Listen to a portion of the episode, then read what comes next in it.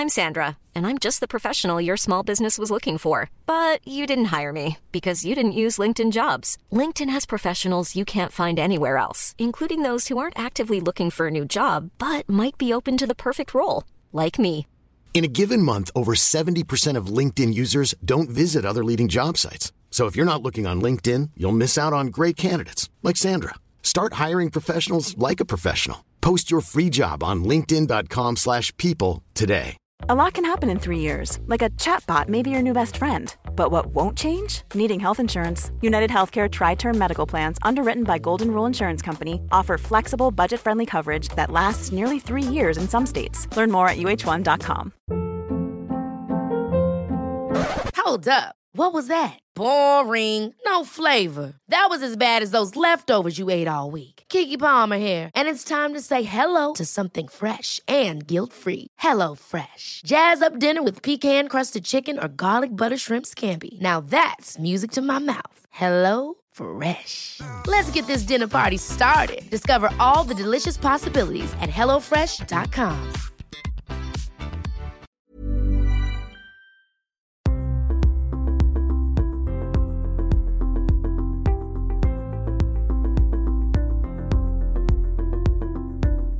Antoine, vous êtes professeur de psychologie à l'université Paris 8, responsable scientifique de formation et d'études en hypnose à Hypnosia et expert scientifique auprès de l'UNESCO. Vous avez effectué de nombreuses recherches sur le potentiel de l'hypnose et des différents états de conscience. Vous menez également des études sur la méthode de transe cognitive auto-induite, élaborée par Corinne Sombrin, chamane, dont le cerveau montre des changements significatifs lorsqu'elle entre en transe. Vous êtes l'auteur de nombreux ouvrages et articles sur l'hypnose, dont La révolution de l'hypnose, paru en 2018 aux éditions Duno. Également, vous avez ouvert à l'Université de Paris 8 les deux premiers diplômes d'université sur l'étude des trans et des états de conscience modifiés. Pour commencer, l'hypnose a longtemps été considérée comme un phénomène de nature psychologique et relationnelle, qui est d'ailleurs à la base de toutes les psychothérapies. Et depuis quelques années, les données se sont précisées grâce à l'imagerie mentale. Pouvez-vous brièvement nous expliquer ce que cette méthode démontre? En fait, le, euh, l'hypnose est parfois associée à quelque chose de mystérieux, de magique, et paradoxalement, c'est un des domaines de la conscience et c'est l'un des états de conscience que l'on connaît le mieux. C'est-à-dire qu'il y a des études qui existent depuis plus d'un siècle et ça s'est accéléré depuis les années 70. Et effectivement, comme vous le disiez, à partir des années 90, on a eu toute l'imagerie qui est arrivée et qui a emmené encore des données supplémentaires. Qu'est-ce que ça a permis de montrer? Ça a d'abord permis de montrer que oui, c'est un état qui est caractéristique. Avant la question pouvait quand même être euh, de savoir si euh, euh, l'hypnose existait ou pas. Là, pour le coup, on a une imagerie qui permet de montrer qu'il se passe quelque chose. Alors, qu'est-ce qui se passe? On pourrait dire d'abord simplement les choses en disant c'est le mélange de deux circuits. Il y a le circuit de l'attention, c'est-à-dire que le cerveau s'active et il va avoir une attention qui va être absorbée comme lorsque l'on exécute une tâche extrêmement précise. Et en même temps, on a un deuxième circuit qui est le circuit de la détente qui va s'activer, la relaxation classique. Et c'est en fait le fait que ces deux circuits soient utilisés en même temps, dans un même lieu, par une même personne, qui est la caractéristique de l'hypnose. Très exactement, c'est la caractéristique d'un état d'apprentissage. On le retrouve également à d'autres âges de la vie, lorsque, par exemple, un enfant va apprendre la lecture ou euh, l'écriture. Et donc, c'est un état d'apprentissage qui est donc ce mélange entre euh, concentration, absorption de l'attention et puis détente. Ensuite, on peut aller plus finement. Qu'est-ce qui fait que cet état d'apprentissage, finalement, fait que l'on va parler d'hypnose et pas parler d'autre chose? Et là, on peut essayer de distinguer les circuits qui sont activés, qui sont désactivés, les circuits qui ne bougent pas, qui permettent de traduire ce que l'hypnose est ou n'est pas. Dans les circuits qui sont activés, on a globalement deux grands types de, circuits qui vont être activés. Vous avez d'abord euh, tout ce qui relève en fait du gyrus singulaire antérieur, c'est la partie en fait du cerveau qui est en charge globalement de l'attention, en tout cas ça joue dans l'attention, et c'est la partie du cerveau également où vous allez interpréter la réalité. Donc l'hypnose va avoir une zone dans le cerveau qui va être activée de façon à pouvoir interpréter les perceptions ou les suggestions qui vont lui, lui être faites. Qu'est-ce que vous appelez interpréter exactement? Interpréter, ça veut dire que si je prends par exemple la douleur, la douleur c'est une information d'inconfort qui arrive au cerveau. C'est-à-dire que si jamais par exemple je me pince, du coup je vais avoir un signal qui me dit tiens il y a quelque chose qui est en train de se passer là au niveau de ce doigt. Et il va falloir que mon cerveau interprète quelle est la nature de cette perception. Est-ce qu'elle est juste un inconfort ou est-ce qu'elle est plus intense jusqu'à la douleur? Est-ce que c'est quelque chose qui est dangereux, pas dangereux, passager, chronique, etc. Et donc euh, également quelle est la nature également de ce signal? Est-ce que c'est quelque chose qui va juste me pincer? Qui va me brûler, qui va m'envoyer une décharge électrique. Et qu'est-ce que ça peut être? Eh bien, ça peut être quelque chose parce que peut-être j'ai une écharde qui s'est mise en dessous. Ou ça peut être quelque chose parce que peut-être j'ai un problème articulaire qui vient en fait de se déclencher. Toute cette activité-là, en fait, c'est globalement cette zone du cerveau, le gyrus singulaire antérieur, qui va venir interpréter les perceptions qui vont être présentes. Et donc en hypnose, il va y avoir une réinterprétation de la réalité, c'est-à-dire du fait des suggestions qui vont être faites à la personne, du fait aussi de sa façon de percevoir l'environnement, elle va offrir une autre interprétation. Par exemple, cette même douleur, si je suis en état d'hypnose, si par exemple il s'agit allez, d'une pause que l'on m'a mis, d'une voie veineuse, ou jamais on poserait une voie veineuse là, mais c'est pour l'exemple. Si on a mis une pause en fait de voie veineuse à cet endroit-là et qu'effectivement il y a quelque chose qui doit rester là absolument, bien que ça fasse extrêmement mal parce que derrière je vais me faire opérer ou autre chose, du coup je peux travailler en hypnose pour que ce que je suis euh, en train de percevoir comme étant une douleur, mais une douleur nécessaire au niveau du doigt, soit par exemple interprété comme étant un petit animal qui serait venu me griffer en se posant sur mon doigt, et puis qui va s'en aller une fois qu'il aura euh, fait ce qu'il a à faire, qu'il se sera baladé, etc. Donc en hypnose, je peux réinterpréter cette réalité à mon avantage, en fonction évidemment de la façon dont je serai euh, accompagné. Le deuxième type, euh, également, d'éléments qui vont être activés, c'est en lien avec cet exemple-là, c'est tout ce qui va se passer au niveau pariétal, occipital, c'est-à-dire toutes les zones sensorielles et notamment les zones visuelles, mais plus largement aussi les ressentis, l'écoute, c'est-à-dire tout ce qui va intervenir dans les processus d'imagination. Qu'est-ce que ça veut dire? Ça veut dire que ce papillon-là qui est venu, qui m'a un peu griffé au moment où il s'est posé, en fait, je ne vais pas simplement halluciner ou imaginer euh, qu'il s'agit d'un papillon, je vais réellement vivre la situation comme si un papillon était présent au niveau de ma main. Et donc je vais avoir ces zones-là, ces zones sensorielles qui indiquent que c'est pas juste la personne qui est en train de se construire dans sa tête une histoire, comme si il y avait ce papillon, mais en vrai je le vois pas. Non, c'est comme s'il y avait un papillon, mais en fait je le vois et je peux le ressentir dans cet état hypnotique. Et donc le cerveau permet également de montrer l'activation du cerveau, permet également de montrer que les zones sensorielles interviennent également dans ce jeu de réinterprétation de la réalité qui était déjà présent au niveau du cortex ou du gyrus singulaire antérieur. Ça, globalement, ce sont dans les grandes lignes ce qui va être activé euh, au niveau du cerveau. Vous avez des zones également qui vont être désactivées. Les zones qui vont être désactivées, essentiellement, ce sont les zones qui concernent la perception qu'un individu a en fonction du contexte. Qu'est-ce que ça veut dire? Ça veut dire que là, je suis conscient de ce qui est en train de se passer autour de nous, mais de temps en temps, je vous regarde, je suis conscient de ce qui se passe autour, et puis de temps en temps, je vais partir sur mes pensées, ce qui peut se passer à l'intérieur de mon corps. Et la conscience est toujours en train de jouer là, un petit pas de tango entre l'interne et l'externe. Lorsque je suis en état d'hypnose, la perception que j'ai de moi par rapport à l'environnement va diminuer et va apparaître ce que l'on nomme une sorte de regard intérieur. La personne reste plus longtemps avec une conscience d'elle-même centrée sur ses perceptions, ses pensées, ses ressentis intérieurs, comme si elle se coupait du monde environnant. Donc ce qui va être désactivé au niveau du cerveau, essentiellement, ce sont ces zones de, ces zones de perception-là particulières. Là, je vous dis les choses quand il n'y a pas de suggestion. Lorsqu'on fait des suggestions pour que la douleur disparaisse, évidemment que des choses vont se modifier, mais là, je vous donne vraiment les caractéristiques du cerveau, on va dire à l'état brut, sans suggestion particulière. La troisième, chose qui va changer au niveau du cerveau, ce sont en fait ce qui va être conservé. Et là, c'est vraiment très intéressant parce que on avait euh, la perception que euh, l'hypnose était une forme de sommeil dans lequel la personne s'endormait plus ou moins. Et ce sont réellement en fait euh, l'imagerie cérébrale, c'est réellement l'imagerie cérébrale qui dans les années 90 va montrer que la zone frontale et préfrontale, c'est-à-dire la zone du contrôle exécutif chez quelqu'un, ce qui me permet de réaliser des tâches complexes et d'être particulièrement présent, c'est en lien aussi avec la motivation, avec ce qui fait qu'on va s'engager dans une tâche. Toute cette zone-là en fait va rester absolument véloce, activée en état d'hypnose. Ça, ça ne change pas. Autrement dit, en état d'hypnose, on n'est pas en train de s'endormir, on n'est pas en train de somnoler, mais au contraire, on va mettre en activité ce qui nous permet bah, le circuit de l'attention dont, je parlais, euh, dont je parlais tout à l'heure. Et puis la quatrième catégorie, c'est finalement de dire, bah, maintenant qu'on a vu un peu ce qui était activé, ce qui était désactivé, ce qui restait, finalement, c'est quoi les surprises? Les surprises, c'est un cerveau euh, qui, en état d'hypnose, est, est précisément en état d'hypnose parce qu'on lui a demandé d'être en état d'hypnose. Ce qu'on a amené voir en particulier, c'est la comparaison avec un mode d'activation particulière que l'on appelle le mode par défaut.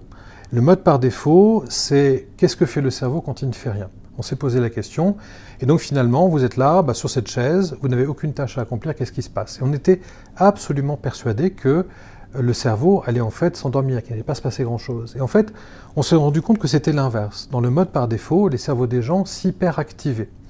Alors, il y a plusieurs hypothèses en fait par rapport à ça. Probablement qu'il se passe la même chose lorsque l'on ne fait rien et que le cerveau s'hyperactive que par exemple dans la période de sommeil paradoxal, c'est-à-dire ce moment où le cerveau transforme les choses que l'on a vécues pendant la journée, les activités en apprentissage. Il transforme l'expérience en apprentissage. Et probablement que dans la journée, lorsqu'on ne fait rien, d'où l'importance de l'ennui, depuis qu'on est tout petit, puis également plus tard, de se donner des, phases d'ennui dans l'existence. Dans ces phases d'ennui où on ne fait quasiment rien, bah, le cerveau lui en profite pour transformer les expériences en apprentissage. C'est l'hypothèse en tout cas la plus probante. Et on s'est demandé, mais est-ce qu'en hypnose c'est la même chose? Et en fait non. C'est-à-dire que le mode par défaut apparaît quand on ne fait rien. Mais si vous demandez à, la personne ne pensez à rien, ou bien vous regardez juste en face de vous, vous regardez juste les nuages, vous regardez juste le tableau qui est en face de vous, vous lui donnez une tâche, et là ce n'est pas le mode par défaut qui va se déclencher, c'est l'état hypnotique. C'est-à-dire immédiatement le cerveau se met en tâche, qu'est-ce que j'observe de façon très aiguë, zone de l'attention, et qu'est-ce que j'ai observé de façon très aiguë en étant détendu, la zone de repos, avec les différentes euh, les différentes activations et désactivations dont je vous parlais tout à l'heure. Autrement dit, il est plutôt dans un état dans lequel il va chercher à apprendre. Et ça, ça a été une grande découverte particulière. Quand on ne fait rien, mode par défaut, l'hypnose commence à partir du moment où vous donnez une tâche à quelqu'un, vous lui dites quoi faire. Et donc, notamment dans les activités thérapeutiques, on va effectivement chercher ce qu'on appelle maintenant l'alliance thérapeutique, on appellerait d'ailleurs maintenant plutôt l'alliance de travail, c'est-à-dire quoi faire faire au patient pour qu'il puisse améliorer quelque chose en santé. Quelle est la tâche que je peux lui demander en hypnose qui va lui permettre de pouvoir activer son cerveau du côté de l'apprentissage et de l'apprentissage actif et non pas du côté du mode par défaut, il le fera à un autre moment, c'est-à-dire déjà un traitement de l'information ou des expériences telles qu'il les aura, telles qu'il les aura vécues. Également, ça permet de différencier l'hypnose de la relaxation, puisqu'on n'est pas simplement dans de la détente et dans du relâchement, on est effectivement dans une, activité de travail, une activité d'attention. Et donc, contrairement à ce qu'on aurait pu penser, l'hypnose ne fait pas partie de la grande famille de la, relaxation et des phénomènes de détente. La relaxation n'est même pas nécessaire d'ailleurs pour provoquer, l'hypnose, sauf si évidemment on souhaite que la personne puisse se détendre.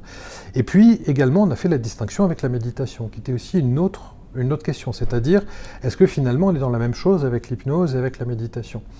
Ben, Les études répondent que non. Et, en particulier, tout à l'heure je vous disais, il y a la perception de soi qui va être diminuée en hypnose, avec ce regard intérieur qui va être présent, mais la perception de soi va commencer à se diluer. Eh bien en méditation pleine conscience, on a quasiment l'inverse, strictement l'inverse. C'est-à-dire la personne va, avoir ses pensées qui vont être présentes, et puis elle va avoir conscience des pensées, avoir conscience de ce qu'elle ressent, avoir la conscience également de son environnement. Autrement dit, elle maintient une perception de soi qui va être présente et en fonction d'un contexte. Et ce jeu-là que je, disais tout à l'heure, c'est-à-dire euh, contexte moi, contexte moi. Alors ensuite, évidemment, avec l'habitude, peut-être ça va devenir autre chose, mais en tout cas, dans la méditation, vous avez une, une agilité et une présence qu'on dit cognitive, c'est-à-dire traitement de l'information, qui va être beaucoup plus importante qu'au niveau de l'hypnose, qui au contraire va faire que la perception de soi va être beaucoup plus diluée, avec des perceptions sensorielles qui vont être beaucoup plus, euh, beaucoup plus présentes. Puis il y a d'autres études qui sont en train de sortir sur la, perception du temps et qui montrent également que le cerveau perçoit le temps différemment quand on est en état d'hypnose et quand on est en état de, en état de méditation. Donc voilà globalement en fait ce qu'ont montré les études dans les années 90. Alors on ne sait pas tout, hein. il reste encore des choses qui restent à, qui restent à découvrir et notamment finalement si je prends un exemple qui est celui de la, douleur, douleur aiguë, globalement, on sait comment ça fonctionne. C'est-à-dire, on sait pourquoi le cerveau, avec l'hypnose, va pouvoir permettre de diminuer à peu près de 50% la perception douloureuse, 70% l'anxiété. Douleur aiguë, on sait à peu près comment ça fonctionne, les systèmes ascendants, descendants, tout ça est connu. Mais la douleur chronique reste par exemple plus mystérieuse, parce que dans la douleur chronique, va jouer également la question de la dépendance, de l'émotion, va jouer la façon aussi dont le cerveau s'est lui-même habitué à une situation dans laquelle il reçoit une injonction comme ça de désagrément de façon, régulière, chronique. Et donc comment est-ce que l'hypnose fait pour désapprendre cette chronicité et jusqu'où est-ce qu'on peut apprendre cette, cette, désapprendre cette chronicité? Et là pour le coup c'est encore point d'interrogation, c'est-à-dire que les études ne permettent pas de le savoir pour une raison assez simple, c'est-à-dire que là je vous ai parlé très essentiellement d'études en laboratoire, IRM, en tout cas imagerie euh, cérébrale qui va être présente. Les études sur la douleur, si je veux stimuler la douleur, je vais mettre sa main, cette main dans un, dans un bac à glaçons extrêmement important, ou stimulation électrique, ou stimulation thermique, et donc du coup je vais créer une douleur aiguë. Donc ça c'est très simple à étudier modéliser une douleur chronique en laboratoire, on ne sait pas faire, donc ça fait appel au vivant, et donc ça veut dire aussi qu'on continue les recherches, les recherches continuent à se faire, on aura des réponses, mais on ne les a pas tout de suite. Et donc il reste encore plein d'études à faire dans ce champ-là. Néanmoins, on a quand même avec euh, d'abord les, études cliniques, toute la psychologie, la façon dont le rapport aussi entre les personnes va se trouver modifié par l'hypnose. Tout ça, c'est les premières études qui avaient été faites. Ensuite, vous avez euh, toutes les, les, ondes cérébrales qui ont été étudiées. Pour le coup, on avait encore un peu la question éveil, sommeil qui était présente, mais déjà on suspectait qu'il y avait euh, des, choses qui étaient là et qui montraient une typicité de l'état hypnotique, et puis bah, l'imagerie cérébrale qui est là de façon éclatante et qui montre que on est dans un, cerveau qui se met en mode apprentissage avec les caractéristiques que je vous ai données et qui vraiment fait un travail de, réécriture de, la réalité qui est vraiment perçu tel que par, euh, le sujet et qui en même temps, ou le patient si on parle de thérapeutique, et qui en même temps permettent de pouvoir dessiner des avantages de, de l'hypnose, euh, des avantages en deux mots bien sûr, de l'hypnose par rapport à d'autres pratiques. Maintenant, pour être tout à fait euh, euh, complet, il faut une interprétation de tout ça. C'est-à-dire que l'imagerie, c'est comme si on prend une photo d'un paysage. Euh, vous pouvez dire des choses de ce paysage. Vous pouvez en déduire le climat, vous pouvez en déduire à partir de la végétation, euh, justement des éléments de climat, de quoi est fait la Terre, si elle est plus ou moins calcaire, en fonction justement de la végétation qui est là. Vous pouvez déterminer éventuellement la météo, vous pouvez déterminer des choses, mais vous n'allez pas pouvoir déterminer les strates géologiques en entier euh, juste avec ce cliché. Donc l'imagerie cérébrale, en fait, montre, mais elle ne démontre rien. Elle montre où est-ce qu'il faut regarder. Elle montre qu'il se passe quelque chose. Elle montre précisément quels sont les éléments qui sont typiques ou spécifiques de l'hypnose, quels sont les éléments qui sont en commun avec d'autres apprentissages. Parce que j'ai fait un peu le malin en vous disant c'est complètement différent de la déméditation pleine conscience et de la relaxation. Évidemment que je ne peux pas à la fois vous dire il y a le circuit de la détente qui est activé et ce n'est pas de la relaxation. En vrai, il y a une zone commune. Il se trouve qu'en état d'hypnose, la personne se détend naturellement sans qu'on ait besoin de travailler la, relaxation. C'est ça que ça veut dire. C'est-à-dire ça ne fait pas partie des techniques de relaxation, mais le cerveau va quand même se détendre. Donc l'imagerie, en fait, montre euh, qu'il y a aussi des zones communes, bien sûr, entre, entre les différentes pratiques. Ensuite, il faut pouvoir interpréter. Il faut pouvoir interpréter, il faut continuer les recherches pour dire on en sait un petit peu plus et c'est ça, et on en sait un petit peu plus. En fait, c'est pas vraiment ce que l'on pensait jusqu'à présent. Mais ça montre, et ensuite tout le travail des neuropsychologues, des neuroscientifiques, est de pouvoir interpréter l'imagerie qui ne donne pas des informations euh, euh, juste sur le cliché. Il y a quand même tout un travail d'interprétation à faire. Ça montre, ça ne démontre pas, la démonstration reste une valeur humaine. Euh, c'est très intéressant parce que ce que vous expliquez finalement dans l'hypnose et, dans les états euh, modifiés de conscience en général, c'est que chacun finalement a une perception du réel qui lui est propre. Mm. Et que euh, peut-être que du coup, on peut, bah, c'est peut-être le cas aussi dans les maladies auto-immunes sur du long terme, avoir des perceptions qui sont entre guillemets fausses, mais qu'on sait soi-même. Mm auto-induit, ce qui peut être du coup un large champ de recherche pour la suite, parce qu'on peut défaire des choses, refaire de nouvelles choses. Euh, jusqu'où euh, on peut aller selon vous Et dans, vaste question. Et euh, dans quel cas l'hypnose fonctionne le mieux actuellement, de ce qu'on en sait? Alors la fin de votre question est la plus simple pour moi. Hein. Donc je vais terminer quand même par, par là, mais, mais c'est effectivement la partie la plus simple, c'est-à-dire celle des indications qui sont connues et sur lesquelles on a des éléments de preuve qui sont suffisants. Euh, jusqu'où est-ce qu'on peut aller? Donc effectivement, dans, la relecture que vous avez eue de ce que je viens de, vous dire, c'est tout à fait ça. C'est-à-dire, euh, une personne, en fait, vit sa réalité et vous prenez euh, 10 personnes qui auraient la même maladie auto-immune, en fait, elles sont dans 10 réalités complètement différentes. Et donc, effectivement, c'est ça qu'on va appeler l'accompagnement qui va se faire de la personne. L'hypnose n'est finalement euh, qu'une technique, un support. C'est une façon de rentrer en communication avec l'autre, avec son monde. Mais réellement, ce qui va faire qu'une personne va aller mieux, ce n'est pas la technique hypnotique. C'est dans l'accompagnement, comment je joue avec ce jouet que l'on appelle hypnose, c'est-à-dire c'est l'instant de la rencontre entre le patient et le thérapeute. Qu'est-ce que ça provoque? Quelles sont les zones d'entente? Les zones qui font qu'on va y aller de façon un peu plus frileuse. Il faut que l'on puisse aussi euh, s'acclimater, s'apprivoiser l'un l'autre avant de pouvoir aller un peu plus loin. Et comment est-ce que je vais également m'acclimater et m'apprivoiser à cette méthode qui va, qui va m'être proposée à un moment donné? Mais on est effectivement dans des réalités qui vont être différentes, qui veut dire aussi que les accompagnements vont devoir tenir compte des croyances des gens, de la façon dont eux-mêmes jusqu'où est-ce qu'ils pensent pouvoir aller? Et jusqu'où aussi, quels sont les éléments pour lesquels ils pensent qu'ils peuvent faire le deuil de quelque chose ou pas Faire le deuil, je veux dire par là que est-ce qu'il y a des personnes, par exemple, pour lesquelles la douleur n'est pas un problème, en vrai, la douleur chronique. C'est-à-dire que finalement, ils ont intégré que le phénomène douleur est quelque chose qui est un inconvénient pour eux, mais ce n'est pas quelque chose qui est insupportable. Si finalement vous me redonnez une activité professionnelle, si je peux jouer avec euh, mes neveux, mes nièces, mes petits-enfants de façon euh, sympathique et, joyeuse, franchement, le fait que je sois douloureux à côté, je vais pouvoir mettre mon mouchoir dessus, ça ne me gênera pas. Et puis il y en a d'autres au contraire pour lesquels ils n'imaginent pas qu'ils puissent jouer avec petits-enfants, etc., ou reprendre le travail tant que la douleur, la même, continue à être présente. Donc il y a bien sûr toute cette dimension-là humaine, au-delà du corps, au-delà de l'organisme, qui, va intervenir. Et l'accompagnement, précisément, est une façon de pouvoir s'adresser à l'humain en tenant compte de cette individualité au-delà de la question de l'hypnose. Maintenant, si je reviens sur l'hypnose, jusqu'où je peux aller? En vrai, la frontière, on ne la connaît pas tout à fait, elle est planquée dans le mystère de euh, ces rémissions spontanées de pathologies qui sont censées ne pas avoir de rémission spontanée.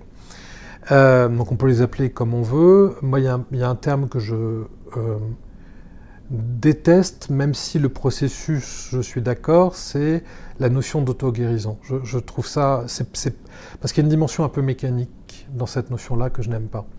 Ce qu'il y a de vrai, c'est que vous, vous interrogez des gens dans la rue, à peu près tout le monde a intégré ce que je vais appeler l'hypothèse psychosomatique, c'est-à-dire ils ont, ils ont intégré le fait que s'il y a des traumas dans l'existence, si à un moment donné j'ai une émotion qui est vraiment totalement dépréciée, si j'ai une rupture, si j'ai oui, si jamais euh, quelque chose ne, va pas plus loin, si je n'arrive pas à débloquer quelque chose chez moi, alors 3 ans, 5 ans, 10 ans après, eh ben, j'ai peut-être une pathologie qui va, qui va apparaître.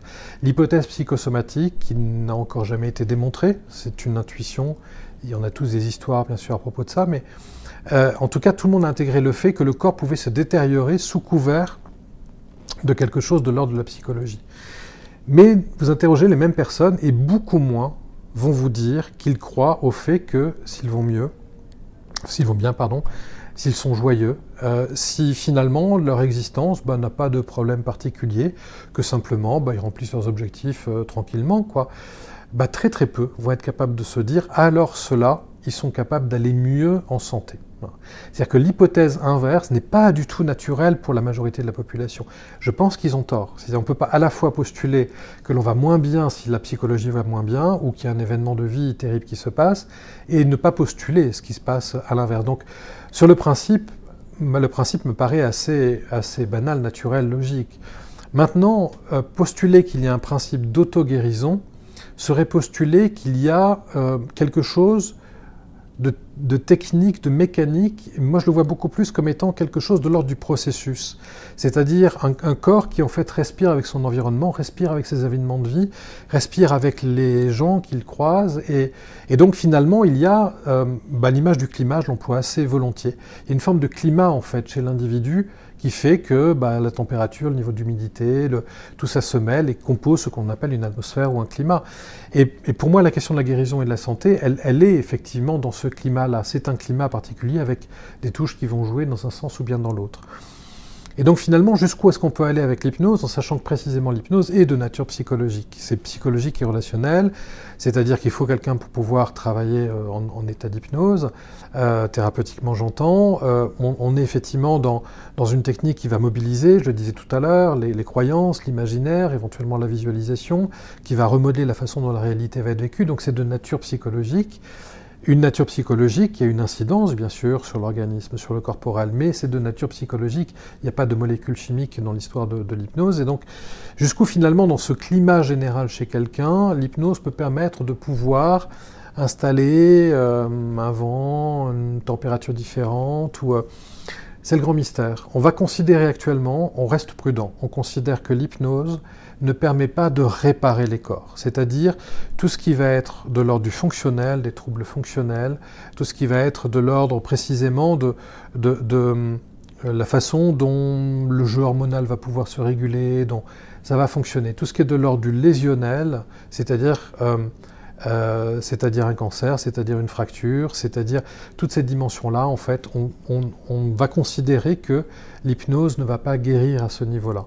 Autrement dit, euh, on va considérer que il euh, y, a un vieil adage qu'on rencontre parfois en médecine chinoise qui est, qui est le fait de dire la médecine occidentale sauve et puis la, médecine chinoise soigne. On est un peu là-dedans. C'est-à-dire on est effectivement dans la compréhension en tout cas de l'hypnose qui est du côté du soin, du care, qui est de la façon de prendre soin, ce climat particulier. Et quand il s'agit d'être sauvé, c'est-à-dire quand il s'agit d'un cancer, quand il s'agit d'un VIH, quand il s'agit d'une hépatite, quand il s'agit d'une fracture, quand il s'agit d'un AVC, là effectivement on a un corps qui a été totalement effracté, c'est pas que du fonctionnel, donc il y a besoin d'une autre médecine. Maintenant, cette médecine peut évidemment, et c'est là on parle de, pratiques complémentaires, être aidée par des techniques comme l'hypnose. C'est-à-dire que ce n'est pas parce que j'ai une fracture que le psychologique ne va pas jouer là-dessus. Le niveau de cicatrisation et de récupération de la personne, le facteur psychologique joue à plein. On sait que les couleurs jouent là-dessus, on sait que le type d'image que le patient en face du lit euh, va jouer. D'ailleurs, il vaut mieux mettre des images marines, d'ailleurs je vous l'indique. Marine, ensuite ce qui fonctionne bien, c'est les forêts, la nature, etc oublier les villes, etc. Mais on, est même allé jusque-là. C'est pour ça que je vous cite l'exemple. C'est qu'on est même allé jusqu'à regarder quel était le type de vis-à-vis en fait qui fonctionnait le mieux chez les patients. Et donc du coup, il y a des, dimensions psychologiques interviennent aussi en fait dans ces pathologies-là. Donc on va considérer de façon prudente actuellement que l'hypnose ne permet pas de guérir, elle permet de prendre soin et elle va intervenir de façon complémentaire avec cette médecine qui est une médecine qui sauve lorsqu'il y a les grandes pathologies dont je parlais, dont je parlais tout à l'heure. Et puis vous avez cette zone-là, voilà, ces rémissions spontanées qui sont des histoires de chasse. Hein, on se raconte ça au coin du feu, un samedi soir entre amis. Euh, j'ai entendu parler d'un patient qui, ben moi, il s'est passé ça. Et puis, euh, c'est des histoires de chasse. Il faut aller évidemment plus loin pour essayer de comprendre ce qui a pu se passer, pour que d'autres en profitent euh, par la suite. Mais là, on est dans un horizon qui, effectivement, pour l'instant, est non atteignable. On peut juste l'observer. Alors justement, dans ces histoires euh, assez incroyables, mm. euh, on va parler un petit peu de Corinne Sombrin. Euh, donc vous avez fait partie de l'équipe qui a étudié son cas, entre guillemets. Donc Corinne Sombrin, c'est une femme qui est chamane. Euh, alors, elle n'aime pas ce mot, mais c'est comme ça qu'on la décrit plus facilement. Elle est musicienne de base. De base, oui. Mm. Puis, je crois même journaliste, hein, d'ailleurs, parce qu'elle était partie en Mongolie. Reportage, oui. Mm. Euh, et d'ailleurs, son histoire a été racontée dans un film qui s'appelle Un monde plus grand. Euh, et son rôle était tenu par Cécile de France. Lorsqu'elle entend trans, Corinne a des visions et elle a également une force décuplée puisqu'elle arrive à tenir un énorme tambour de plusieurs kilos à bout de bras, donc elle est clairement dans un état modifié.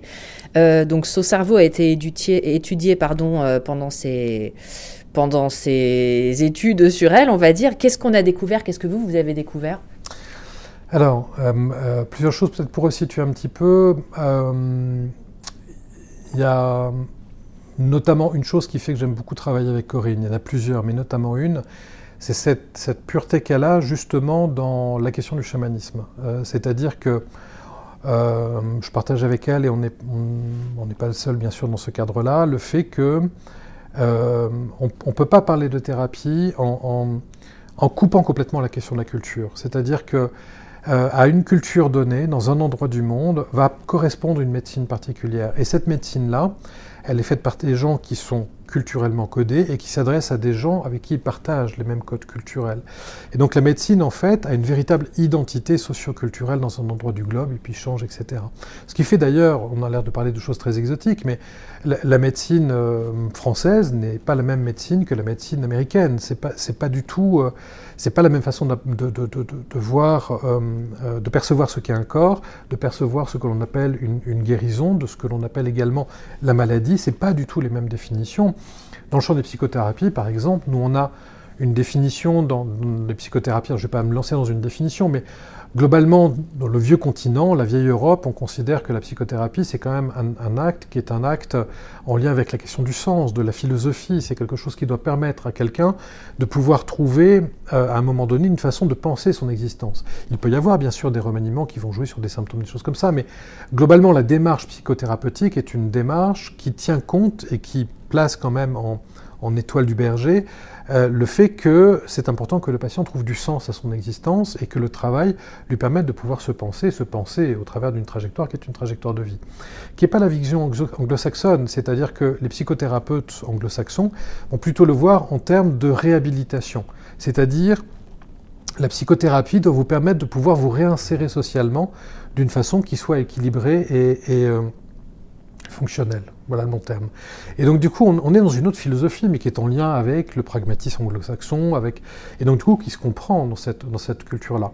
Donc du coup, même, même lorsque dans des cultures qui nous paraissent très proches, en vrai, notre, système de, santé n'est pas perçu de la même façon, encore une fois, c'est pas la même façon d'approcher le corps, la santé et la maladie, y compris entre deux continents. Et donc effectivement, les systèmes thérapeutiques sont des systèmes thérapeutiques qui doivent tenir compte de la culture. Et la raison pour laquelle euh, Corinne euh, euh, euh, n'aime pas qu'on l'appelle chamane, c'est parce qu'effectivement, en Mongolie, elle est chamane, c'est-à-dire qu'elle a été initiée au chamanisme, et Dieu sait qu'elle y a passé du temps. Elle a ses codes, elle a été intégrée dans cette culture, elle a vécu cette culture, elle a transpiré cette culture, et donc sur ce sol-là, en fait, ça a du sens. Mais ça n'aurait pas eu de sens pour elle de venir en France et de dire eh ben, je vais vous faire ce que l'on fait en, en, Mongolie, comme si c'était absolument identique. Et je suis d'accord avec cette pureté-là. C'est-à-dire, je pense que c'est respecter les systèmes de pensée et les gens que de euh, bien sûr s'inspirer et se nourrir de ce qui est fait ailleurs, c'est absolument indispensable, mais de ne pas prétendre que l'on peut déménager une pratique sur un sol qui est différent et considérer que ce serait la même chose. On a déménagé mais sans, sans impact particulier. Et donc je comprends sa, sa réticence à dire ça, et justement c'est ce qui a permis de pouvoir aller vers la transcognitive auto-induite, c'est de se dire, finalement, mon expérience de vie, comment est-ce que je peux la métaboliser dans une autre culture, qui est ma culture, qui est cette culture francophone. Et la démarche a été effectivement celle-ci. Donc elle a travaillé avec, euh, avec des gens, alors elle a fait la démarche dont on parlait tout à l'heure, c'était la fameuse imagerie, après quand même avoir été maltraitée par pas mal de gens, puisqu'évidemment la première réponse, c'est une réponse psychopathologique, c'était effectivement est-ce que voilà, ces visions, etc., ne sont pas en lien avec un processus... Euh, d'anormalité? Euh, bon, elle a réussi à franchir ça avec beaucoup de courage, il en fallait quand même. Et puis on est arrivé effectivement à l'imagerie, qui a montré qu'il se passait des choses, qu'elle n'était pas en train d'affabuler, que c'était pas une menteuse, parce que ça serait vu justement au niveau du cerveau pour les raisons que je disais tout à l'heure. C'est pas les mêmes zones qui auraient été activées.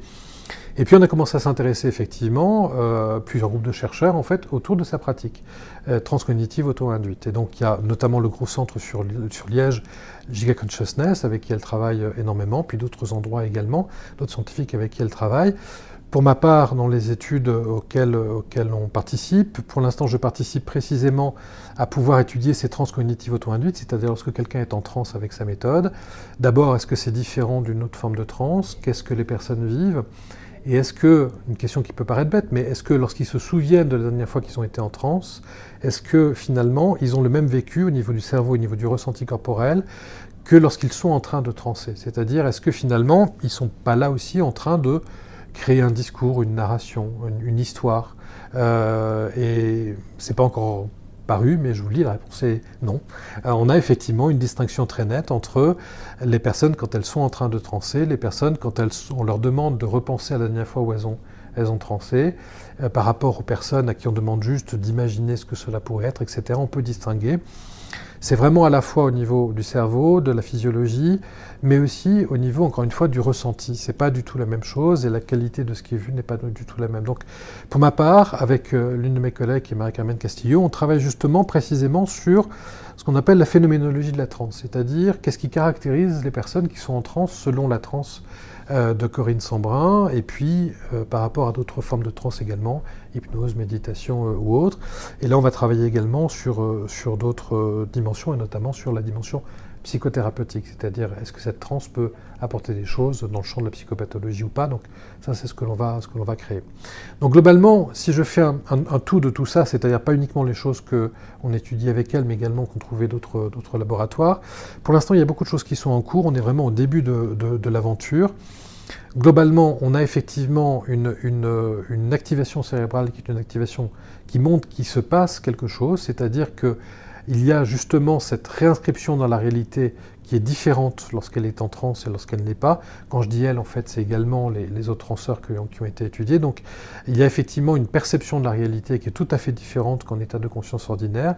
Donc, il se passe effectivement des choses.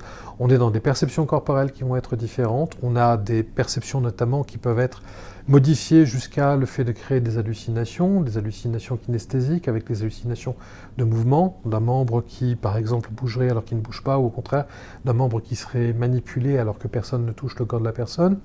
On a des hallucinations qui peuvent être des hallucinations euh, visuelles.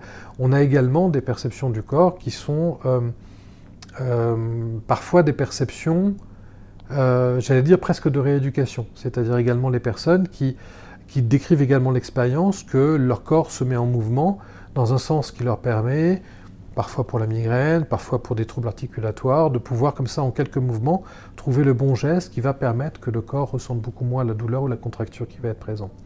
Sur ce que vous disiez tout à l'heure, c'est-à-dire le, tambour, et notamment cette, cette capacité, alors c'est peut-être de la force, mais c'est en tout cas de l'endurance, c'est d'arriver à être endurant pendant plusieurs heures avec le tambour, pour l'instant, en tout cas, c'est en, cours, euh, c'est en train d'être fait, on n'a pas encore les résultats. Les premiers résultats semblent montrer effectivement qu'il y a une augmentation de l'endurance. Maintenant, on va voir ce que ça donne. Et puis également tout un champ d'études qui ont été ouverts par Liège sur à la fois le cancer et la douleur chronique, pour voir, et notamment par rapport à d'autres formes de transe comme euh, l'hypnose, et je ne sais plus, pour la méditation, je ne suis pas sûr pour la méditation, mais au moins l'hypnose, de comparer un petit peu quels sont les avantages et éventuellement les limites de telle et telle approche, donc dans cancer et, cancer et douleurs chroniques. Ce que vous appelez hallucination, euh, aujourd'hui, on ne met pas de connotation derrière euh, négative, hein, parce que quand même, il y a des choses incroyables dans ces gens qui sont euh, chamans et puis dans d'autres cultures aussi avec ces visions, mais pour autant, ils soignent des gens, ces gens-là.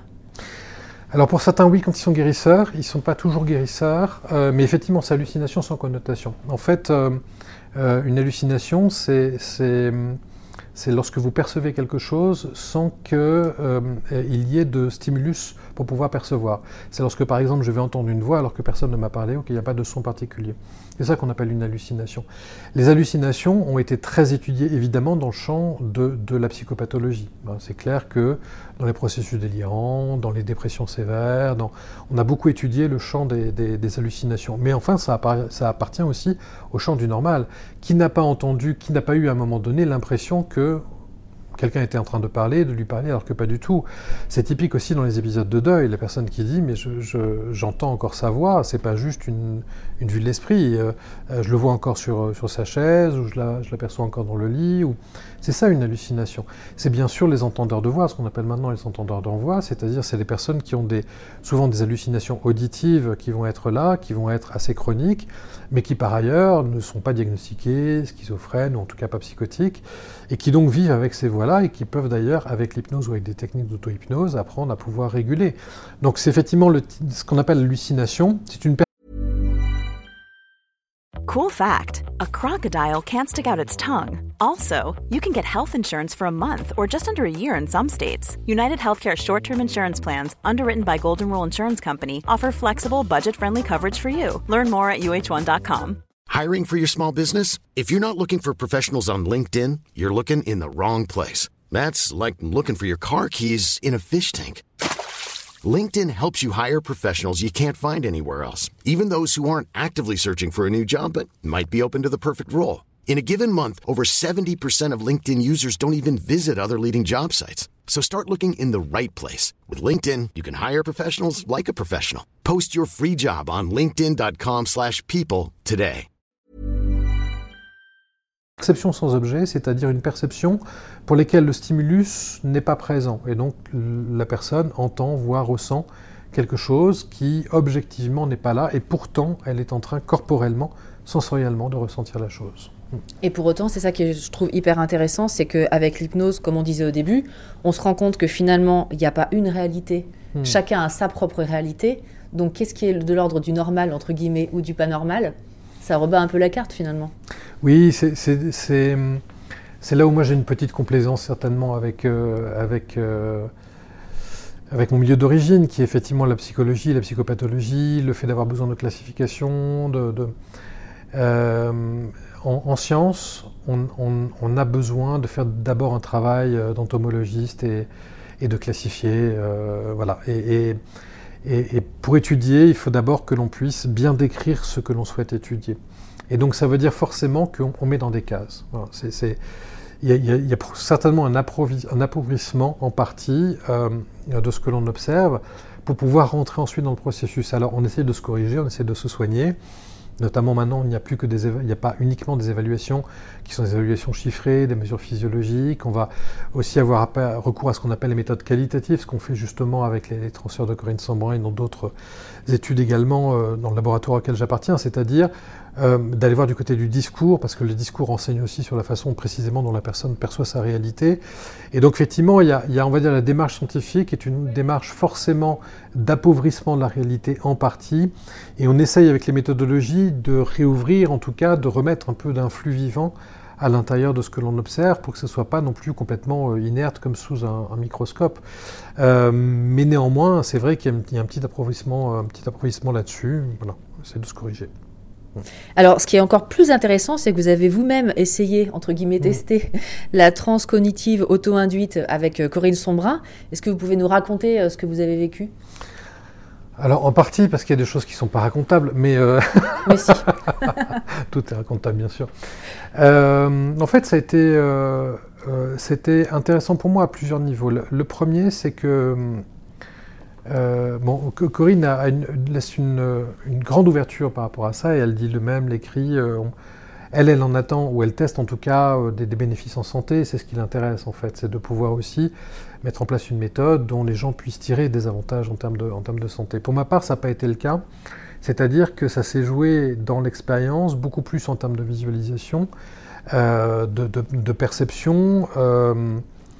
Euh, et en particulier de, phénomènes quasiment de, pas quasiment d'ailleurs, de, précognition ou de vision euh, de, quelque enfin de choses qui se sont révélées. Je vous donne un exemple tout à l'heure, mais ça s'est joué plutôt là-dessus. C'est-à-dire qu'il y, a une grande variabilité selon les gens qui étaient, qui étaient présents de comment ça a été vécu.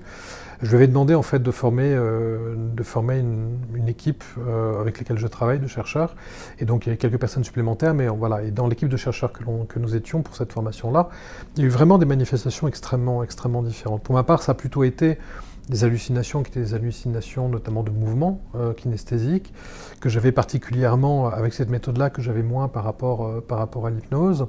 J'ai plus de bénéfices en santé par rapport à l'hypnose, je les ai pas retrouvés pour la transcognitive auto-induite. Et il y a eu ces phénomènes extrêmement intrigants, je vais vous en raconter, euh, vous en raconter un. C'est, euh, euh, en fait, à un moment donné, donc le principe c'est que donc il y a la, y a la transe qui, qui, va être, qui va être vécue. Et ensuite, on fait un cercle, chacun, chacun raconte son expérience, il n'y a pas d'interprétation, il n'y a pas de relance particulière, chacun exprime ce qu'il souhaite, ce qu'il souhaite exprimer par rapport à ça. Euh, euh, et, en fait, euh, ce que j'ai décrit à ce moment-là, notamment l'une des choses que j'avais vues, c'était une aurore boréale, mais une aurore boréale en fait qui était dans les tons de, jaune et de vert avec des caractéristiques particulières qui se déplaçaient. Bon. et puis voilà, on passe ensuite à la personne suivante. Et deux jours ou trois jours après, sur les, les alertes info de mon, de mon smartphone, je reçois en fait une alerte info qui était qu'on venait de découvrir une nouvelle aurore boréale euh, qui n'avait encore jamais été euh, trouvée jusque-là. Donc il y a une photo, une première vidéo qui était présente et qui était totalement ce que j'avais décrit en fait deux ou trois jours avant dans ce, dans ce groupe-là, qui n'est pas quelque chose que j'aurais pu voir avant puisque ça venait juste d'être découvert et c'était la première photo et le premier film qu'il y avait sur cette, cette forme particulière d'aurore boréale. Il n'y a pas d'explication à ça. Elle-même, d'ailleurs, ne donne pas d'explication à ça, du tout. Euh, mais en tout cas, ça met l'accent sur le, fait que euh, euh, le champ de la perception n'est pas probablement pas une, perception qui est juste limitée à l'instant présent dans un contexte donné, qu'il y a probablement d'autres facteurs qui, doivent, qui doivent jouer. La question est maintenant, euh, voilà, comment est-ce que l'on contacte ces facteurs-là, comment est-ce qu'on en joue, comment est-ce que l'on peut mettre ça à son profit si jamais il y a besoin d'en faire quelque chose sur la santé ou pas sur la santé? Voilà, donc pour ma part, il y a eu ce type d'expérience, et puis euh, euh, évidemment, je me suis dit, bon, à, un moment donné, donc on met une intention sur ce que l'on souhaite faire, et je me suis dit, bon, je vais quand même aller voir euh, un classique du chamanisme qui est l'animal totem. Je me suis dit, je vais, vais rien lui dire pour pas la, pas l'énerver, mais, je vais. mon intention était d'aller chercher mon animal totem, et évidemment, dans ma, position euh, qui est ma culture pyrénéenne, basque en particulier. Euh, dans le côté où j'aime bien, j'aime beaucoup même ma terre, je suis très tranquille dans ma grotte euh, au Pays Basque, etc. Je me suis dit, toi, à mon avis, tu dois être un ours ou pas loin. Enfin, je me voyais bien en ours des Pyrénées, euh, et éventuellement en taureau pour le côté comme ça un peu espagnol, une partie de mes racines aussi. Donc je me suis dit, bon allez, ça va se jouer entre le taureau et l'ours, quoi. Hein. Et ça m'allait bien. Et puis en fait, euh, pendant les trans, pas du tout. Je me suis mis à baver, j'étais une petite chose sous la feuille, j'en ai traduit que je devais être une sorte de ver de terre, vu les courtes tensions que j'étais en train de faire. Et je me suis dit, là mon gars, tu viens de te faire mettre, en ta place par ta transe. C'est-à-dire, t'es ni l'ours, ni le... Ni le ni le taureau, t'es juste un petit ver de terre qui est en dessous de sa feuille et qui commence à baver. Bon. Mais c'est intéressant parce que du coup, d'une part, moi qui suis habitué à l'hypnose depuis plus de 20 ans, je vois que les trans que je vis avec la trans cognitive auto-induite, en fait, sont d'un ordre complètement différent. C'est pas du tout les mêmes, les mêmes ressentis. Et ça veut dire aussi que c'est pas les mêmes façons de rentrer euh, en transe. C'est-à-dire que quand je suis dans une transe hypnotique, généralement, je vais utiliser le toucher. Généralement, c'est sur la coudoir d'un fauteuil, ou du coup, j'utilise beaucoup, beaucoup le, le, toucher. Et puis, je vais rentrer progressivement ce regard intérieur dont je parlais tout à l'heure. Je vais convoquer ce regard intérieur et en... Euh, 10-15 secondes, je peux, très facilement partir en état hypnotique parce que ça fait plus de 20 ans que, je fais de l'hypnose. Euh, quand j'utilise la transcognitive auto-induite de, Corinne, euh, euh, en fait, ça commence par ce bavement. Je commence par baver, en fait. Et, c'est mon premier signe, en fait, d'entrer en transe. C'est que je, donc maintenant, je sais comment je fais. Je mets une serviette en dessous pour pouvoir... Mais c'est-à-dire mon inducteur de transe, en fait, il commence par là. Et, et même lorsque, parfois, j'ai un peu de salive qui arrive dans la bouche plus que ça ne devrait, je me dis, tiens, c'est vrai que ça fait un petit moment que tu n'as pas transé, tu devrais y retourner. Voilà. Et donc, du coup, il y a, ces, ces j'allais dire, ces manifestations particulières. Si je, si je sortais un peu de mon expérience pour élargir un petit peu le champ, euh, je dirais que l'hypnose, maintenant, on l'emploie vraiment, ou la méditation pleine conscience, euh, le MDR, l'ICV, euh, toutes ces pratiques-là, elles sont immédiatement dans le champ du thérapeutique, de façon, on va dire, malgré tout un peu protocolisée. Même si on peut avoir une grande liberté, par exemple, quand on fait de l'hypnose, Malgré tout, il y a quand même un chemin que l'on a appris à faire, euh, parce qu'on a appris à le faire avec des patients, et donc on a en tête la démarche, euh, on, a tête, en tête comment est-ce que l'on communique avec l'hypnose, on a en tête comment est-ce qu'on induit l'état hypnotique, donc il y, a, des choses qui sont très protocolisées. La transcognitive auto-induite, alors peut-être aussi parce qu'elle est, très jeune comme, pratique, hein, euh, du coup il y a une, forme d'ouverture très importante qui fait que on est vraiment très en liberté à l'intérieur. C'est-à-dire qu'il n'y a pas vraiment de travail de suggestion, sans doute un peu au préalable, mais pendant, il n'y a pas vraiment de travail de suggestion. Il n'y a personne qui nous accompagne par la parole, donc euh, il n'y a pas de suggestion particulière. Du coup, les ressentis peuvent être extrêmement variables, une grande liberté dans ce que l'on, euh, euh, va vivre. Donc se pose du coup, à contrario, la question de dire comment est-ce que du coup on peut cadrer ça pour aider les gens en pratique en santé. Donc c'est le chemin inverse qu'il va falloir faire, c'est-à-dire comment ne pas perdre la liberté, mais tout en cadrant quand même pour obtenir ce que l'on souhaite si on souhaite l'amener sur le, sur le champ de la santé. Mais du coup, ça veut, dire aussi qu'il n'y a, pas, a pas les mêmes du, tout ressentis. Quand je fais de la méditation, quand je fais de l'hypnose, quand je fais de la transcognitive auto-induite, j'ai vraiment trois façons de ressentir l'instant qui vont être différentes. Et donc, pour reprendre notre question, trois appropriations de la réalité qui vont aussi être, être différentes. Euh, euh, ma façon de vivre, le contexte dans lequel je me trouve est très différent dans les trois. Celui dans lequel je suis le plus présent c'est la méditation pleine conscience, clairement, où il y a vraiment une perception du contexte qui est encore extrêmement là. Là où je m'absente le plus, ça va dépendre, soit la transcognitive auto-induite, soit l'hypnose, selon ce que je souhaite en faire, selon le temps dont je dispose également. Mais ce qui est intéressant, c'est trois phénoménologies différentes, trois inducteurs également qui vont être différents, et sans doute aussi que ça ne joue pas au même, euh, au même niveau. de ce que je comprends, dans la transe euh, auto-induite, finalement, on se met dans un état et puis on laisse ouvert à ce qui arrive. Alors qu'en hypnose, on cherche quelque chose d'un peu plus précis Oui, avec malgré tout euh, euh, ce qu'elle a conservé, alors je veux dire en partie du chamanisme, hein, parce que ça ne, ça ne, c'est pas que le chamanisme, mais Corinne a quand même conservé la question de l'intention. C'est-à-dire, elle propose, une fois que l'on a appris la technique, elle dit bon maintenant euh, la technique, on va, c'est bien, mais on va commencer à faire des trans où vous allez commencer à cadrer un petit peu et donc vous posez une intention. Et donc avant la séance, on pose une intention. Ça ne veut pas dire qu'on va suivre l'intention, que l'on va vivre cette intention-là, mais en tout cas, on essaie de cadrer un petit peu les choses. Donc il y a quand même, on va dire, une liberté et euh, une liberté à l'intérieur d'un souhait, je vais dire les choses comme ça, un souhait qui a été formulé au préalable euh, par, par, la personne qui souhaite vivre un moment particulier. Donc c'est une liberté où le désir quand même de, la personne va être exprimé. Ensuite, on verra, moi, le, euh, ce qui m'intéresse encore une fois, euh, c'est cette phénoménologie, le fait qu'il y ait vraiment des états différents, des, ressentis différents, donc des réécritures de la réalité qui soient très différentes par les gens. Ce qui, ce qui m'interroge beaucoup, c'est le fait précisément que, par exemple, euh, pour moi, c'était pas du tout des bénéfices en santé, c'était pas justement ce travail du mouvement dont je parlais tout à l'heure que d'autres personnes dans le groupe faisaient.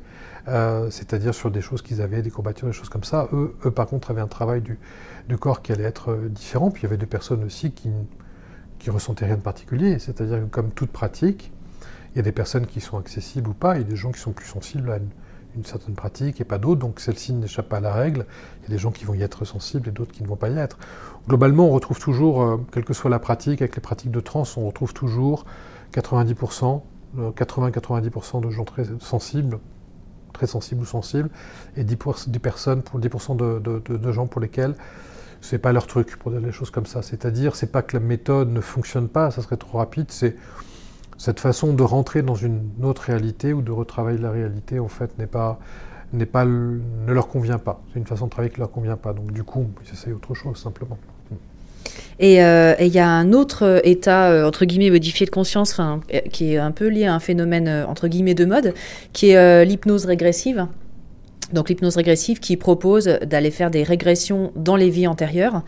Il y a de plus en plus de, thérapeutes qui proposent ça et de gens qui s'y essayent. Et vous avez un peu étudié le sujet. Qu'est-ce que vous en pensez, vous? Comment rester diplomatique par rapport à cette question? Dites ce que vous pensez, ce sera bien. Euh, à l'heure actuelle, il n'y a aucune preuve que l'hypnose puisse permettre de remonter dans les vies antérieures si les vies antérieures existent. Euh, quand même, quand même, euh, dans les pratiques, dans la science actuellement, dans, sur la science physique ou le reste, on remet beaucoup en question la question du temps, et notamment la dimension de chronologie, en fait.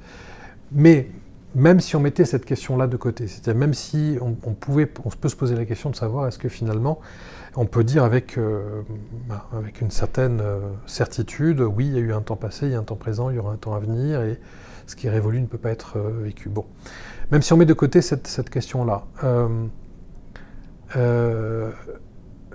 actuellement, qu'est-ce qui se passe quand quelqu'un fait, entre guillemets, un voyage dans les vies antérieures vous avez en fait des personnes qui vont revivre un épisode et qui vont revivre un épisode qu'ils vont attribuer à un contexte particulier, le Moyen Âge, l'Antiquité, sur euh, un continent, euh, un continent particulier. Il faut bien percevoir que ces éléments-là, ils sont là aussi culturellement influencés. C'est-à-dire que euh, moi, il m'arrive de temps en temps de répondre à ces demandes de vie antérieure, je vous dirai dans quel contexte, dans quel contexte tout à l'heure, mais euh, et clairement, il y a un effet de mode qui va être présent. C'est-à-dire que lorsque j'en faisais il y a 15 ans, lorsque je répondais à cette demande il y a 15 ans, la grosse série qui était présente, c'était Rome, c'était l'Antiquité. Vous aviez 8 personnes sur 10 qui étaient avec la toge et il y avait ces trucs-là. Quand vous avez Game of Thrones, vous aviez 8, j'ai pas fait des stats aussi clairs, mais vous avez 8 personnes sur 10, c'était le Moyen-Âge et puis Game of Thrones, quoi.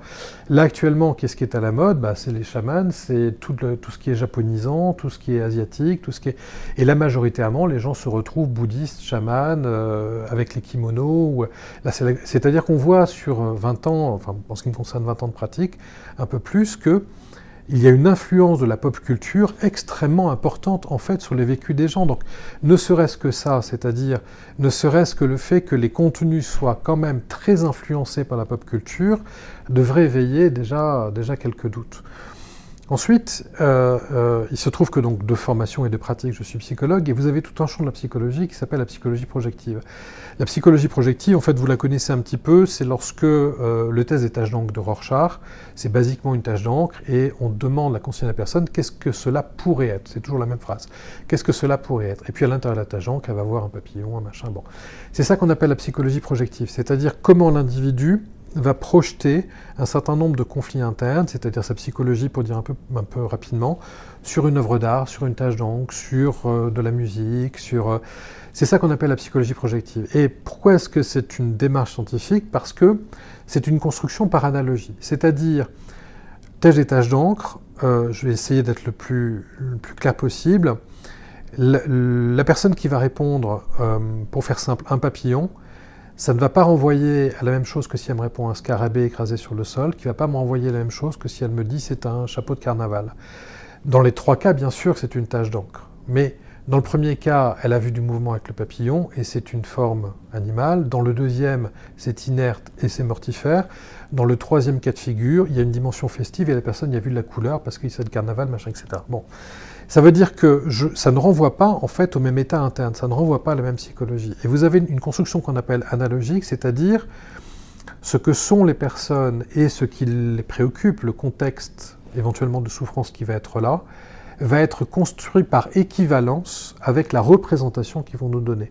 Autrement dit, la personne qui voit un, un chapeau de carnaval je dis les choses, pardon d'être aussi caricatural, mais la personne qui voit un chapeau de carnaval va a priori aller mieux que la personne qui voit un, escarbé écrasé sur le sol. Et au miracle, la personne qui voit le scarabée écrasé sur le sol, c'est la dépressive, et voilà, c'est jamais aussi caricatural que ça. C'est évidemment beaucoup plus fin, c'est juste pour être compréhensible. Mais c'est ça qu'on appelle la construction analogique, c'est-à-dire la façon dont un individu pense, ressent, vit son existence, par équivalence, on peut le retrouver dans la façon dont elle va interpréter une forme, une musique. Il le projette à l'extérieur, en fait. Elle le projette à l'extérieur. Et dans les récits de vie antérieure, lorsqu'on est formé à la psychologie projective, on se rend compte en fait que les personnes transposent leur vie en 2022 actuellement à 1822, 1622, ou c'est-à-dire on a les mêmes constructions de liens entre personnages, entre les personnes impliquées, on a les mêmes formes d'identité qui, vont être, qui vont être transposées. Autrement dit, la personne est juge dans ce, dans ce travail-là de, de, translation d'un monde à l'autre. Mais en tant que psychothérapeute, moi, ça m'intéresse. C'est-à-dire que une personne qui est dans un trauma extrêmement sévère, qui, qui a fait dix thérapeutes avant moi, qui ne s'en sort pas, et qui vient en me disant euh, mais je m'en sors pas. Est-ce que vous croyez vraiment que c'est dans cette vie que les choses se sont passées ou avant? Du coup, je vais me dire, euh, euh, je ne vais pas y répondre à cette question, bien sûr. Est-ce mais je vais dire, écoutez, ce qui serait intéressant avec l'hypnose, c'est que du coup, on aille voir dans ce récit que vous prêtez d'un autre monde possible dans lequel éventuellement quelque chose a pu se passer. Et je vais compter sur ce lien d'équivalence pour me donner des clés que la personne n'arrive pas à prendre parce que la souffrance est trop importante, parce que les personnes qui sont incriminées sont encore là, parce qu'elles n'arrivent pas à s'en sortir, en la mettant sur la scène de l'imaginaire et d'une autre vie, peut-être qu'elle va trouver des ressources dont elle va pouvoir se saisir.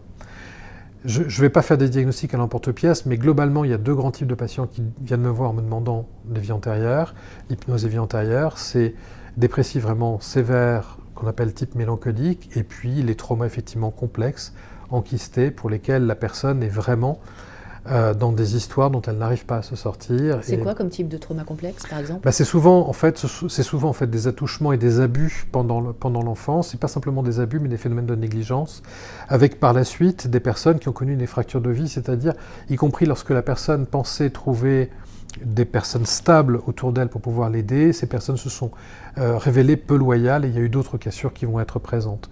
Ajouter à ça une difficulté parce que plutôt du côté de la pauvreté, elles n'ont pas réussi à faire des, des, études particulières, le job est assez insatisfaisant et donc on a des histoires qui sont un peu des histoires à la Zola pour lesquelles vous avez une histoire qui est extrêmement carencée, avec des fractures relationnelles extrêmement importantes, et objectivement, la personne est dans une vie qui est terrible. Voilà. Et donc à un moment donné, Là aussi, pardon, je vais être dans la caricature, mais c'est là où vous avez cette pensée, j'allais presque dire, si sur un plan le plus péjoratif, c'est est-ce que finalement le suicide serait pas la réponse? Non pas le suicide pour en finir avec ma vie, mais le suicide pour pouvoir annuler mon existence comme si je pouvais aller vers, vers autre chose. Et dans, j'allais dire, paradoxalement, la meilleure option, c'est celle qui va dire, dans cette pardon du terme, dans cette merde que je suis en train de vivre, est-ce que finalement je ne peux pas m'imaginer une autre vie Et ça va être le recours en fait aux vies antérieures. Mais actuellement, il n'y a pas un récit de vie antérieure avec l'hypnose qui échappe au phénomène dont je viens de vous parler. Ce sont tous des constructions de psychologie projective par équivalence. Et donc du coup, encore une fois, quand vous avez un psychothérapeute qui est formé, ça peut se travailler, c'est très intéressant de le travailler. Mais vous avez aussi beaucoup de charlatans qui vous feront croire effectivement qu'avec l'hypnose, ils peuvent remonter dans vos vies antérieures, comme si, un, la vie antérieure existait, on n'en sait rien, et je ne vais certainement pas me prononcer là-dessus, et deux, que la méthode d'hypnose permettait de pouvoir permettre cela. Non, pour les raisons que je vous disais tout à l'heure, euh, cortex singulaire antérieur, réécriture de la réalité, l'impression évidemment de revivre de façon très importante toutes les zones sensorielles qui vont être activées, ce qui est en train de se passer. La personne aura l'impression réellement que ce qu'elle est en train de raconter est sa réalité, mais c'est en fait une construction psychologique. C'est sa réalité, mais autrement finalement. C'est sa réalité autrement, voilà. Et pour autant, ce qui est intéressant, c'est que j'ai un peu étudié le sujet aussi, et il y a des gens qui font des régressions vie antérieure et qui vont mieux derrière. Donc il ah, se passe quand même des choses. Ah mais tout à fait. C'est pour ça que je lui disais qu'il m'arrive également de répondre à ça. Alors je ne vais jamais dire mais bien sûr, monsieur, madame, on va faire, etc. Je dis écoutez, moi je ne vais pas me prononcer là-dessus, je n'en sais strictement rien. Par contre, ce qui m'intéresse, c'est que vous êtes déjà en train de commencer à dessiner un endroit où il pourrait y avoir une solution. Et donc cet endroit-là, j'ai envie d'y aller avec vous avec l'hypnose. Donc je suis OK pour qu'on fasse une séance, vous la cadrez comme vous voulez, et puis on va la travailler ensemble pour voir ce qu'il en ressort. Donc je ne valide jamais, et ensuite je me, saisis du matériau qui vient pour voir où sont les ressources, etc. Et J'espère avoir pu aider des personnes avec ça. Mais bien sûr qu'il peut y avoir des choses bénéfiques qui vont ressortir. C'est toujours pareil, c'est-à-dire que sur un, coup de, sur thé, sur, sur, un coup de dé, sur un coup de chance, même les malfaisants peuvent parfois faire du bien, mais ce n'est pas la majorité. Et surtout, ils peuvent faire du mal à des gens qui font déjà, qui sont déjà dans le mal et la difficulté. Et là commence le drame. Et donc du coup, il faut être extrêmement prudent par rapport à ces choses-là.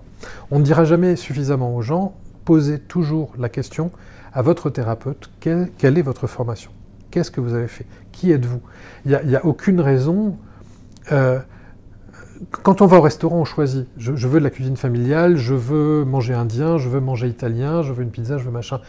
Il n'y a aucune raison de ne pas choisir son thérapeute aussi en fonction de ce que l'on souhaite et de la formation euh, que, la personne a reçue. Lorsque je, souhaite euh, aller du côté du hamburger, je sais ce que je vais trouver dans un fast-food, je sais ce que je vais trouver dans un gastro ou quelqu'un qui fait la bistronomie, je sais ce que je vais trouver chez un 3 étoiles qui va s'amuser à réinventer l'hamburger. Et donc, du coup, je, m'adresse aussi à des gens dont je sais que ce n'est pas le 3 étoiles qui va être au fast-food. Et je sais aussi, euh, pardon de le dire comme ça, mais que je ne vais pas trouver le, type qui cuit de la viande surgelée dans le fast-food, je ne vais pas le retrouver dans le 3 étoiles non plus. Et donc, il n'y a aucune raison, euh, euh, lorsque l'on sait ce que l'on veut, ce dont on a envie, ce dont on a besoin, il n'y a aucune raison de ne pas faire avec son thérapeute ce que l'on fait pour les, pour les restaurants. Il faut, faut faire la même chose. Qui vous êtes Qu'est-ce que vous proposez? Et en quoi ça pourrait me convenir, ce que vous êtes en train de me proposer, plutôt que de se mettre directement entre, entre ses mains.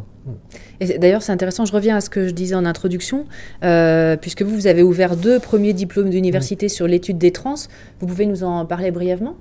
Oui, il y a eu en fait, euh, alors c'est un travail de longue haleine, hein, euh, c'est un diplôme qui n'aurait pas pu se faire il y a encore dix ans, clairement, même si ça fait un petit moment que je l'avais en tête, celui-là.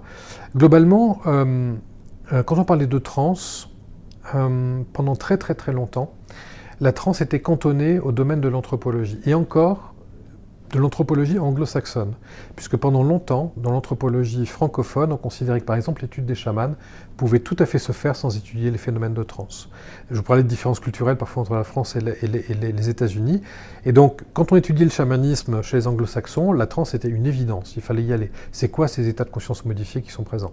Chez les francophones, pendant très longtemps, on se dit non, non, bien sûr qu'il y a un truc là qui se passe, mais il n'y a pas besoin. C'est du folklore. C'est voilà. discrédité un peu. C'était complètement discrédité. Donc il y avait des différences de culture par rapport à ça, mais allez, globalement, pour aller vite, on va dire que pendant longtemps, parler de trans, en fait, était du domaine plutôt de l'anthropologie, et en particulier du chamanisme ou, du vaudou, des pratiques endop, des choses comme ça que l'on allait voir. Bon. Et puis il y a eu l'apparition de l'hypnose, et en particulier dans les années, euh, allez, 30 et puis jusqu'aux années 80, Milton Erickson, psychiatre américain, qui va engager le renouveau de l'hypnose. À l'époque, euh, donc il va utiliser une pratique provoquant un état de conscience modifié, l'hypnose, et c'était à peu près la seule dans le champ du thérapeutique qui allait être utilisée. Et donc du coup, Milton Erickson va commencer à confondre, au sens de fusionner, la notion de transe avec la notion d'hypnose. Quand il disait transe, c'était l'hypnose. Quand il disait l'hypnose, pour lui, c'était la transe. Parfois, il utilisait le terme de transe hypnotique. Il était très intéressé par les cultures amérindiennes, mais voilà, quand il allait voir les Amérindiens, il n'a pas fait le lien euh, directement. Et donc du coup, pendant, on va dire, une bonne partie du XXe siècle, la transe, en fait, c'était l'hypnose. Ensuite, vous avez eu le MDR, qui est, enfin d'abord la méditation pleine conscience, le MDR, l'ICV, toutes ces pratiques-là qui utilisent... C'est quoi l'ICV, pardon? L'ICV, c'est une méthode de, prise en charge du psychotrauma centrée sur la narration et précisément les états de conscience modifiés. Donc c'est quelque chose qui est plus... C'est Johanna Smith, en fait, qui l'a beaucoup popularisé sur le champ, sur le champ francophone. Et donc du coup, ce sont des, pratiques qui vont utiliser les états de conscience modifiés, les états de transe.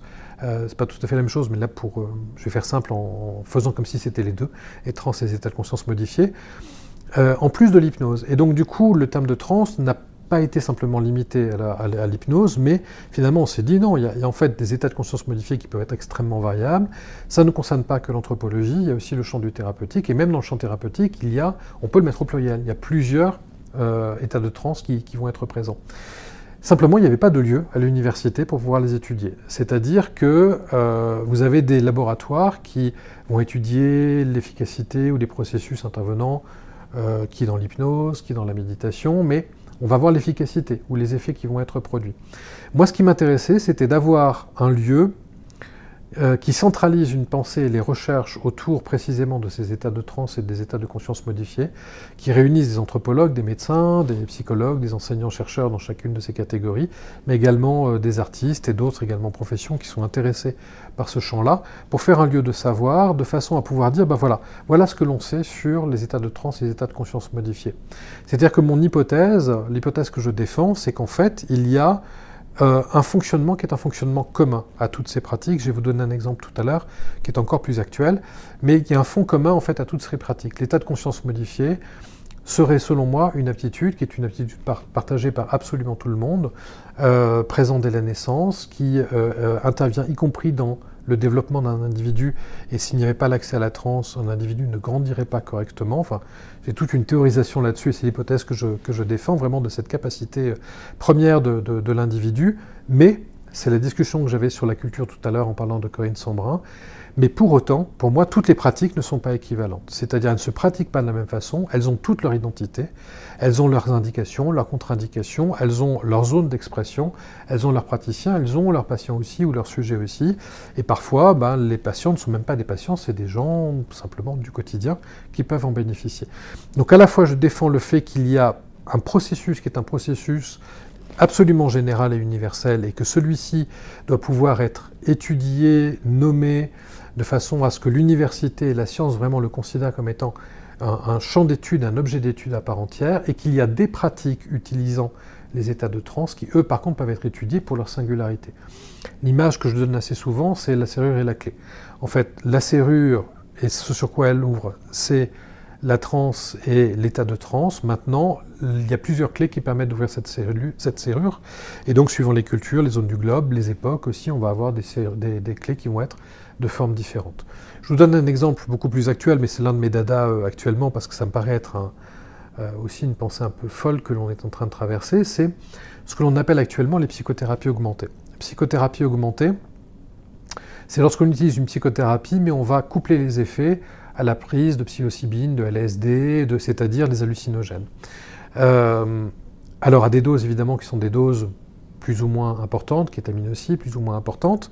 Il y a toujours une prise en charge psychothérapeutique, mais au miracle, on s'est rendu compte que, justement, ce n'était pas un miracle, que notamment dans les états dépressifs et le trauma, et ça a bien sûr à voir aussi avec la discussion dont on parlait tout à l'heure avec les vies antérieures, hein, comme par hasard on retrouve les mêmes, mêmes indications, notamment dans ce champ-là, les personnes, lorsqu'on utilise ces hallucinogènes en plus de la psychothérapie, vont non seulement beaucoup mieux, mais vont beaucoup mieux, beaucoup plus rapidement.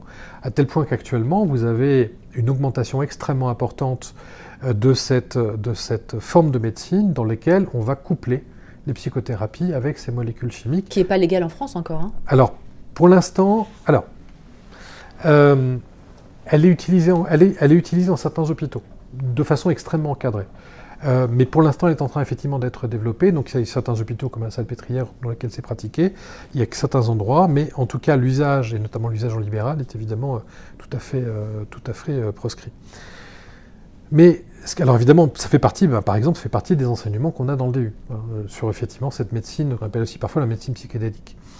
Moi, ce qui me paraît fou, c'est qu'on est en train de nous refaire le coup des années 70 et 80 en pensant que c'est la molécule chimique qui vient réguler le, psychotrauma ou la dépression.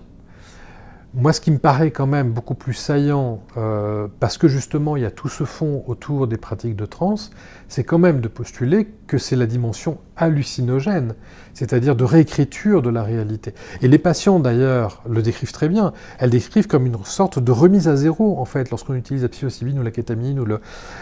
c'est comme elles étaient remises à zéro dans leur réalité, ce qui leur permet d'un coup de prendre une autre place dans leur existence et d'aller mieux. Et c'est ça qui m'intéresse, c'est-à-dire c'est le fait de considérer qu'il y a à certains moments l'utilisation des états de conscience modifiés qui viennent comme réinitialiser la personne dans ce qu'elle est, dans ses perceptions, pour ensuite lui permettre de dessiner un autre chemin. Et pour moi, cette dimension-là est une dimension qui est une dimension universelle, qui ensuite peut prendre des formes différentes, et donc chaque forme va avoir ses indications, ses contradictions, ses spécificités, et il faut aller voir pour la raison que je disais tout à l'heure, il y a toujours une partie des gens à qui telle méthode ne convient pas, et donc on va pouvoir proposer, proposer autre chose, mais je postule vraiment ça, et ce diplôme affirme ça. Ça affirme d'une part que les états de conscience modifiés et les états trans sont un objet scientifique, qu'on a déjà énormément de documentation là-dessus, scientifique, et il fallait un lieu pour pouvoir euh, précisément euh, regrouper ces informations-là et les transmettre à des praticiens, à des chercheurs qui souhaiteraient poursuivre précisément cette voie-là. Et puis également un lieu qui précisément étudie cette hypothèse-là, en montrant que bah oui, vous avez, il y a des enseignements sur la transcognitive auto-induite, il y en a d'autres. Là, actuellement, vous avez, euh, vous avez une, anthropologue, Nancy Middle, euh, qui est en train de faire un cours sur précisément le, les pratiques de trans d'un point de vue, on va dire, un peu plus culturel. Euh, vous avez des médecins qui vont intervenir, vous avez etc. Et donc, au travers, ce matin, c'était une sage-femme qui intervenait sur la question de la trans et des états de conscience modifiés chez la femme enceinte, notamment au cours du, du dernier trimestre. Et donc, il y a des personnes qui sont très diverses et de montrer précisément que il y a un fil directeur en fait à tout ça. Et comment est-ce que l'on peut jouer avec tout ça? Comment est-ce que l'on peut jouer, c'est-à-dire mettre au bénéfice cette pratique-là pour que la personne puisse dessiner ce fameux chemin dont on, parlait tout à l'heure? Donc, il est vrai qu'il y y a 10 ans, il y a 5 ans, je ne suis pas sûr que ça aurait pu passer. 5 ans à la limite et encore, euh, parce que les mentalités commencent à changer, parce que précisément on entend beaucoup plus parler de méditation, de MDR, donc il y a des choses qui commencent à avancer. Même les pratiques chamaniques, même en France, même si vous avez compris tout à l'heure, je suis contre l'importation euh, copier-coller. Enfin, ça me paraît. Euh, on, prend, on s'inspire et on fait quelque chose à l'intérieur de sa culture. Oui, mais copier-coller, pour moi, ça n'a pas de sens. Mais même le fait d'entendre parler de tout ça, du coup, sensibilise, sensibilise les gens. Et donc du coup, il était temps. Et c'est vrai aussi que je suis à l'université de Paris 8 et, euh, euh, je le dis vraiment très simplement, Paris, Paris 8 est une université qui permet aussi cela.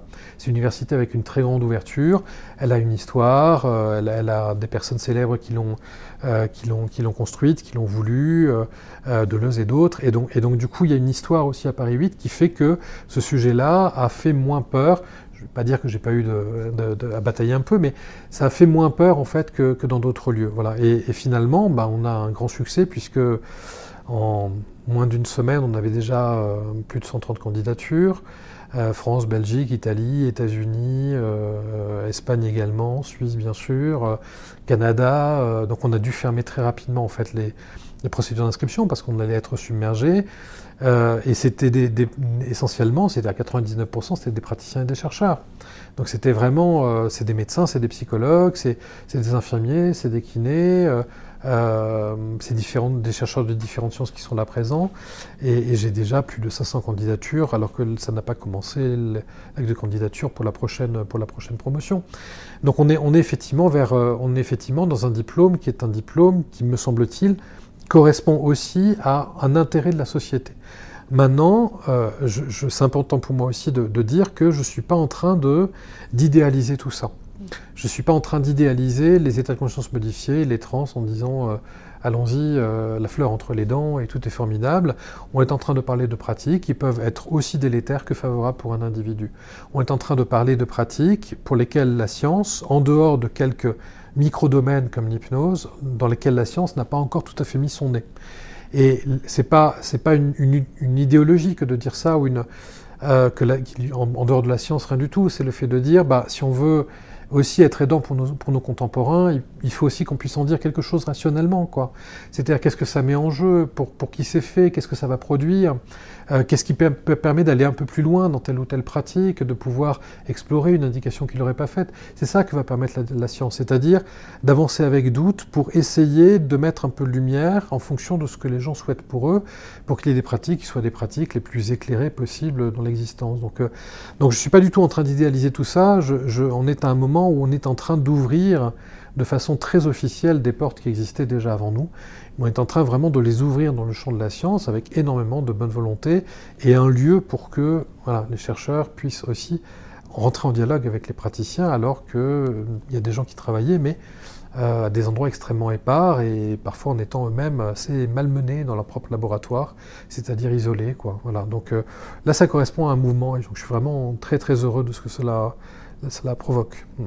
Bon, on souhaite beaucoup de succès à ce mm. diplôme qui en a déjà. Merci beaucoup Antoine. Merci.